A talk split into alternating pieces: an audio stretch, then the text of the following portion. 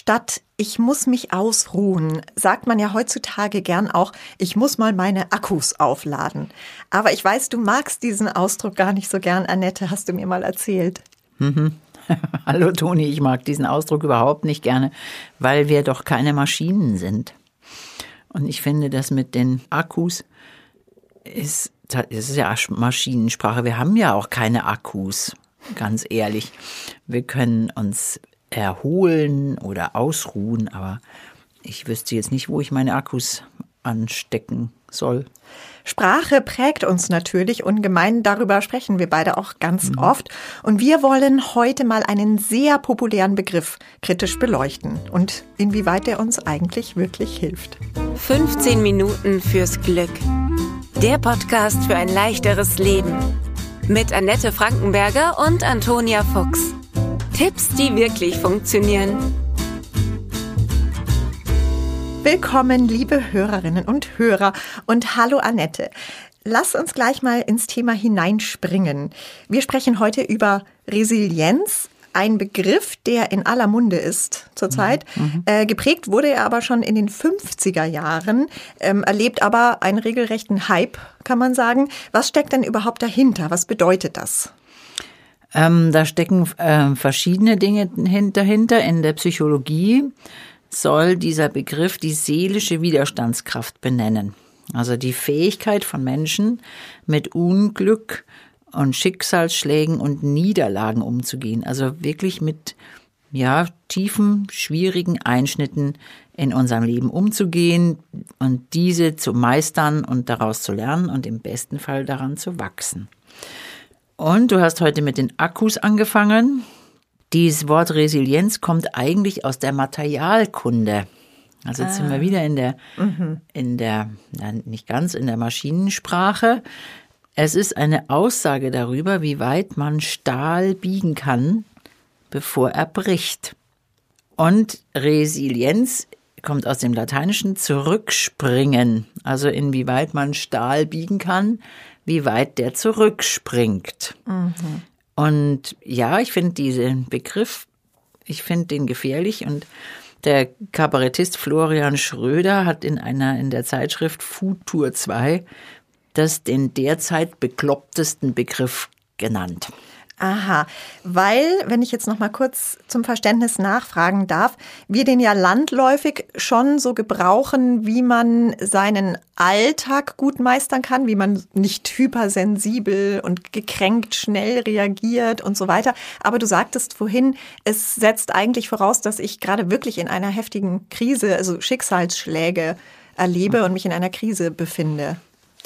Ja, es ist halt so ganz oft die Frage, wie können wir Resilienz trainieren? Also das finden wir ja so in den, in den Medien überall. Und da finde ich, dieser Begriff transportiert ein großes Missverständnis, nämlich, dass man Resilienz trainieren kann, wie ein Selbstbewusstseinstraining. Und hier ist vielleicht auch das Missverständnis, nämlich, dass wir Resilienz mit Selbstbewusstsein oder mit Durchsetzungsfähigkeit falsch verbinden. Und es ist eigentlich klar, ich habe auch bei meiner Lehrtherapeutin gelernt, Resilienz kann man nicht trainieren. Aber Wirklich? wir hätten das gerne. Ja, total. Das ist ja auch, es gibt ja diese, wie du sagtest, es gibt Resilienztrainings, es wird teilweise angeboten in Form von monatelangen Seminaren und da wird ja dann sowas versprochen wie Lösungsorientierung lernen, emotionale Stärkung und so weiter. Also ist das, würdest du sagen, dann rausgeschmissenes Geld, sowas zu machen? Nee, ich glaube, es ist ein bisschen ein, ähm, ein Begriffverwurstelung. Ich würde es mhm. einfach gerne anders nennen. Was aber da transportiert wird, ist, dass wir lernen können, mit Schicksalsschlägen anders umzugehen. Und das ist wirklich ein Irrglaube. Die Forschung versucht schon eine ganze Menge, eine ganze Zeit lang herauszufinden, warum die einen Menschen an einem schlimmen Erlebnis, Erlebnis zerbrechen und die anderen nicht. Wir versuchen es rauszufinden, wir wissen es nicht. Aha. Nicht so genau. Aha. Es gibt so ein paar so Hinweise, aber auch hier die Wissenschaft ist sich nicht mal einig, ob ein, eine gewisse Widerstandsfähigkeit nun genetisch ist. Wenn du da ein bisschen forscht, findest du Zahlen 20 Prozent genetisch, 50, 70. Also das ist, ja, es ist einfach unklar, sagen wir es mal so. Mhm. Und anzunehmen, ich mache jetzt einen Resilienzkurs und dann bin ich irgendwie gefeit gegen irgendeine Katastrophe in meinem Leben, ist falsch. Wir können uns auf solche Sachen nicht vorbereiten. Wir können in unseren Köpfen dauernd darüber nachdenken, gar keine Frage. Ähm, und wir denken dann, dass wir uns damit vorbereiten können. Aber sehr provokant ausgedrückt ist, kann ich am besten Resilienz erwerben, wenn ich in einem Slum aufgewachsen bin und daran nicht zugrunde gegangen bin. Wenn ich also noch da bin, habe ich eine gewisse Widerstandskraft gelernt. Mhm. Das heißt, ob ich resilient bin oder nicht, erfahre ich erst, wenn mir wirklich was Schlimmes passiert. Ähm, reicht denn dann sowas wie, äh, es ist jetzt ja kein Schicksalsschlag gewesen, zumindest für die meisten nicht, außer man hat jetzt einen Menschen verloren in der Corona-Krise. Da war ja viel von Resilienz die Rede. Ist das eine Krise, die schon ausreicht, um zu merken, ob ich über Resilienz verfüge? Das mag ich nicht beurteilen, weil diese, die Corona-Krise für die Menschen so unterschiedlich sich ausgewirkt hat. Und für manche ist es wirklich eine Katastrophe gewesen und auch ein Schicksalsschlag, wenn mhm. ich geliebte Menschen verloren habe oder meine Arbeit verloren habe, dann ist es natürlich ein ganz schlimmes Erlebnis und das möchte ich auch auf keinen Fall kleinreden. Da ist dann daran kann ich dann mich selber beobachten und mich fragen, wie gut bin ich durch diese Krise gekommen. Ja. Aber ich kann solche Sachen eben nicht üben. Das ist ein, Irr, ein Irrglaube zu denken, wir haben jetzt diese Corona-Phase irgendwie gut oder schlecht überstanden und jetzt bin ich resilient. Nein, das stimmt so nicht. Und da, das möchte ich auch wirklich, dass wir da anders drauf gucken, dass wir bei solchen Sachen keine Prognosen abgeben können. Du und ich, wir zwei wissen nicht, wie wir auf irgendein schlimmes Ereignis und schlimm ist jetzt, sei es einfach mal dahingestellt, wie wir darauf reagieren werden. Hm. Wir wissen es nicht. Ich habe zum Beispiel durch Zufall eigentlich im Laufe meines Lebens und auch im Laufe meiner Ausbildung für mich herausgefunden, dass ich in schwierigen und prekären Situationen offensichtlich eine Fähigkeit habe, ruhig zu bleiben. Aber ich kann ich werde niemals sagen, ich habe das irgendwo gelernt. Mhm. Also ich, ein angeborenes Talent. Mhm. Ich sage, das ist, das habe ich einfach. Und da kann ich auch nichts dafür. Mhm. Das ist keine Kompetenz, die ich in irgendeinem Kurs gelernt habe oder wo ich mir eine Masterclass reingezogen habe dazu, sondern mhm. das kann ich einfach. Und da hat jeder von uns so seine Gaben und diese Gabe kann ich dann natürlich auch nutzen.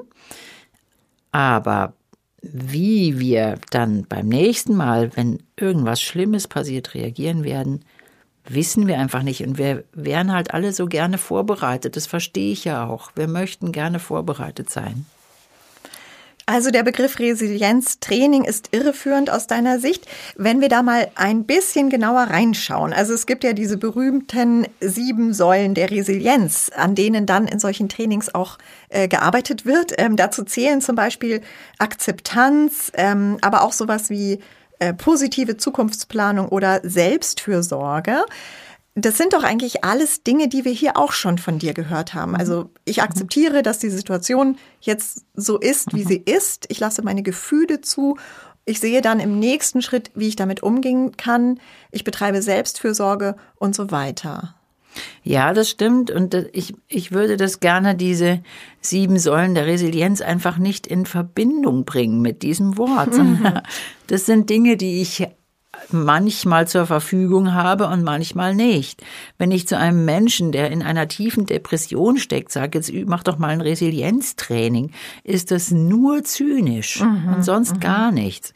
Oder sag, mach doch mal was für deine Selbstfürsorge. Das ist einfach gemein und da spricht jemand, der dann offensichtlich keine Ahnung hat. Und in bestimmten Situationen haben wir den Zugang nicht zur Selbstfürsorge. Selbst wenn ich das weiß, finde ich den Draht nicht dahin. Aha. Und mir ist so wichtig, wenn wir über so ein Wort wie Resilienz sprechen, dass wir aus dieser Annahme rausgehen oder uns davon entfernen, wir könnten das alles haben, wir könnten das alles machen. Wir müssen nur das richtige Buch, den richtigen Kurs, das richtige Training machen dann haben wir das. Und das wir müssen es, ja, und wir müssen es trainieren. Ne? Also äh, siehst du eben auch die Gefahr, dass der Hype um diesen Begriff genau das fördert, was du ja eigentlich hier immer kritisierst, dass wir ja ohnehin in einer Gesellschaft leben, in der dieses Reiß dich zusammen Prinzip herrscht und wir müssen was aushalten können und wir müssen jetzt eben auch noch unsere Resilienz trainieren, um ja noch mehr aushalten zu können. Genau. Also das ist eigentlich Druck.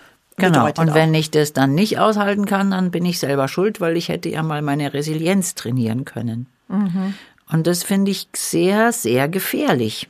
Also und da möchte ich nicht hin. Da möchte ich auch in der Beratung und Begleitung meiner Klientinnen und Klienten auf keinen Fall hin, sondern etwas Schlimmes ist etwas Schlimmes und das darf ich auch so benennen. Mhm. Und da habe ich in dem Moment vielleicht keinen Zugang zu Akzeptanz. Und da habe ich keinen Zugang zu Selbstfürsorge. Und selbst wenn ich das weiß und selbst wenn ich vorher Kurse in Selbstfürsorge belegt habe oder unsere Podcasts rauf und runter gehört habe, gibt es Situationen, wo mir das nicht hilft oder wo es mir, wo ich keinen Zugang dazu habe. Und wenn dann einer sagt, komm, wir gehen jetzt spazieren und es geht mir total dreckig, dann fühle ich mich vielleicht einfach nur auf den Arm genommen in dem Moment. Hm. Also ein Begriff, der eigentlich dann nicht hilfreich ist in solchen Situationen, der auch Druck bedeuten kann, der aber sogar, wie du sagst, gefährlich mhm. sein kann. Ähm, vielleicht aber auch noch mal jetzt, um den Blick auf das Positive zu lenken, kannst du dem Hype um dieses Thema an sich auch etwas Positives abgewinnen? Ich bin, ich bin da sehr skeptisch. Das hörst du auch raus gerade, weil ich ähm, ich sehe tatsächlich eher einen Hype da drin, sich auf alle Lebenslagen so gut vorbereitet zu sein, dass ich da überall gut durchkomme. Und das unterstützt eigentlich dieses, ich muss alles selber können, es muss alles aus mir herauskommen. Mhm. Und wenn ich das nicht kann, dann habe ich irgendwas falsch gemacht. Und das will ich auf keinen Fall, sondern ich will tatsächlich eher, dass wir gnädig und liebevoll miteinander umgehen. Und dass, wenn schlimme Dinge im Leben von Menschen passieren, dann sind es schlimme Dinge. Und ich weiß nicht, wie ich da im Voraus darauf reagieren werde. Und wir sind ja alle oft in Gedanken, wie man in der Therapie so schön sagt, am Katastrophisieren. Also wir mhm. denken uns alle schlimmen Dinge aus und denken uns auch aus, vor allen Dingen gerne nachts, was jetzt wieder fürchterliches passieren wird. Und unser Gehirn macht das tatsächlich auch, um zu üben. Also um sich auf sowas vorzubereiten. Ah, Aber wir können uns nicht vorbereiten, verstehe. weil nachher ist auch die Katastrophe ganz anders als die, die ich mir vorgestellt habe. Mhm. Und so kann ich im Grunde genommen nur sagen, wir wünschen uns alle immer so gerne, dass wir vorbereitet sind, dass wir, dass es sicher ist, dass ich weiß, was als nächstes kommen wird und dass wenn es schlimm kommen wird, dass ich alles habe, was ich brauche, damit es mir einigermaßen gut geht. Und letztendlich geht es darum, auch das Thema Unsicherheit auszuhalten, nicht zu wissen, was kommen wird. So ist es eben. Auch selbst wenn wir in einem der sichersten und wohlhabendsten Länder der Welt leben, müssen wir uns mit dem Thema Unsicherheit anfreunden. Wir müssen davon ausgehen, dass wir alle nicht wissen, was morgen sein wird. Und das mögen Menschen nicht so gern, mhm. diese Vorstellung. Da hast du jetzt auch noch keinen Trost für uns? Mhm. Nee, okay. Das muss man eben einfach ja, aushalten lernen. Ähm, Gut, du kannst diesem Hype nichts Positives abgewinnen. Ich habe es versucht, dir etwas Positives nee, zu entlocken. Heute nicht. Aber ich finde, du hast sehr wohl etwas sehr Positives gesagt. Du hast eine Alternative angeboten, weil du hast gesagt, wir müssen gnädiger mit uns sein. Und vielleicht ist es das, was wir wieder mehr lernen müssen, liebevoller mit uns selbst zu sein und uns Gutes zu tun. Mhm.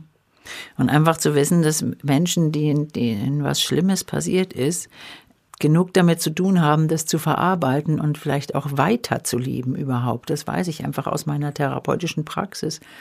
Und dahin zu gehen und zu sagen, machen Sie halt mal ein Resilienztraining, ähm, dann bin ich meine Kundschaft los, sofort. Und dieses sich anfreunden, dass schlimme Dinge passieren können mit dieser Unsicherheit. Und dann darf ich natürlich gucken, wo sind die Menschen, die jetzt in meiner Nähe sind, was hilft mir, wer unterstützt mich. So in diese Richtung. Aber dieser liebevolle Blick auf mich und auf Menschen, denen es gerade nicht so gut geht, der ist mir immer total wichtig, dass wir den behalten und nicht so ungnädig werden und sagen, naja, du hast halt nicht genug trainiert, mhm. deswegen geht's dir jetzt schlecht. Das darf nicht passieren liebevoll und gnädig und nicht noch mehr Druck, liebe Hörerinnen und Hörer. Vielen Dank, Annette, für diese aufschlussreichen Hinweise heute. Danke dir und danke fürs Zuhören. 15 Minuten fürs Glück